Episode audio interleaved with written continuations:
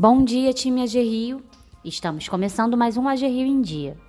Hoje é segunda-feira, 20 de setembro de 2021, e eu sou Patrícia Guimarães. Confira agora nossos destaques. Balanço Super RJ. Até o momento, já foram aprovados 91 milhões e 79 mil reais em créditos do programa Super RJ, beneficiando 7.493 negócios em todo o estado entre autônomos, MEIs e micro e pequenas empresas. AG Rio e CRC. A AG Rio e o Conselho Regional de Contabilidade, CRC, terão uma série de reuniões virtuais nesta semana para que os participantes tirem dúvidas sobre o programa Super RJ. Os encontros acontecem hoje e no dia 23. Covid-19.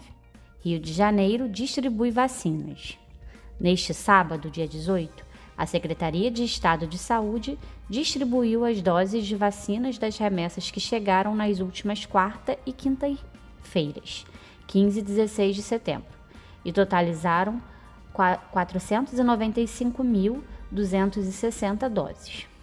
Com exceção do Rio de Janeiro, Niterói, São Gonçalo, Itaboraí, Maricá e Volta Redonda, que retiraram suas vacinas na sexta-feira, Todos os demais 86 municípios receberam doses neste último sábado.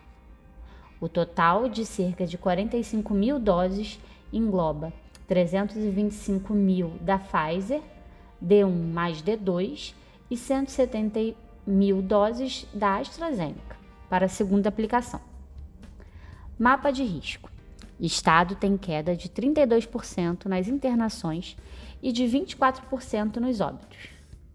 A 48ª edição do Mapa de Risco da Covid-19, divulgada pela Secretaria de Estado de Saúde, aponta redução de 32% nas internações por síndrome respiratória aguda grave e de 24% no número de óbitos provocados pela doença.